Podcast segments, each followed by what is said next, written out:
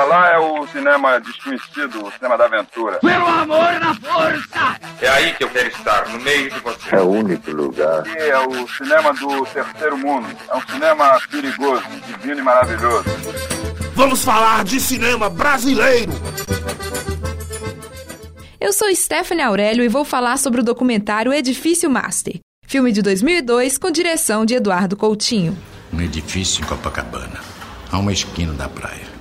276 apartamentos conjugados, uns 500 moradores, 12 andares, 23 apartamentos por andar.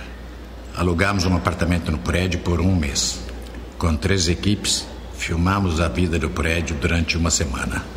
Produzido pela Videofilmes e exibido pela primeira vez em 3 de outubro de 2002 no Festival Internacional de Cinema Rio de Janeiro, o documentário trata de uma série de entrevistas com os moradores do prédio que contam suas histórias, lembranças e relação com o edifício, como o síndico Sérgio de Carvalho e Maria do Céu.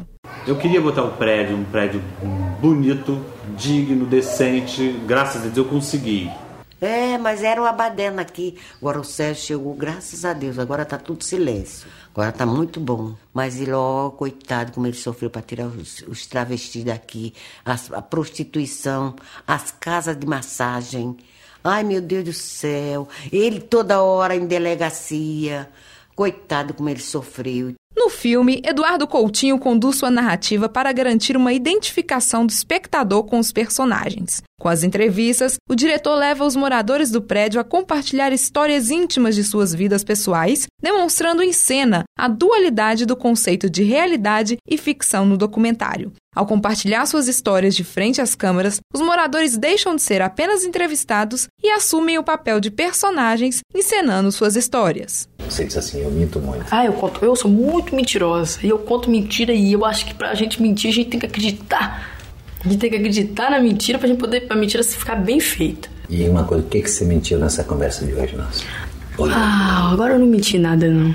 A fala política dos personagens é percebida ao longo do documentário. Os valores morais e éticos estão no discurso dos que prezam pelo ambiente familiar no edifício. E a construção da narrativa mostra ainda as nuances que constituem o discurso dos moradores. As histórias são reforçadas pela ambientação cênica e a decupagem do documentário. Ora os planos exaltam o espaço, ora eles acompanham a fala, dando close nas expressões que transmitem medo, angústia e traumas. Posso perguntar uma coisa? Pode. Por que, que a gente conversa e não olha para mim? Não porque o que eu esteja dizendo não tenha veracidade, mas porque eu não sei se eu tenho autoconfiança para encará-lo. Edifício Massa explora a ruptura com a linealidade da história. Coutinho não busca recuperar a verdade do que constituiu o prédio, mas sim mostrar por meio da narrativa as fabulações recuperadas pela memória de seus personagens, dando a esses o espaço para revisitar suas histórias e compartilhar um novo relato.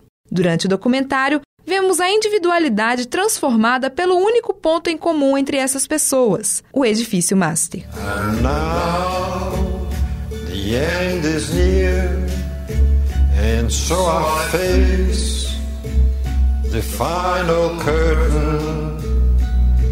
My friends, I say it clear. Texto e produção de Isabela Ferreira, Priscila Moura e Stephanie Aurélio.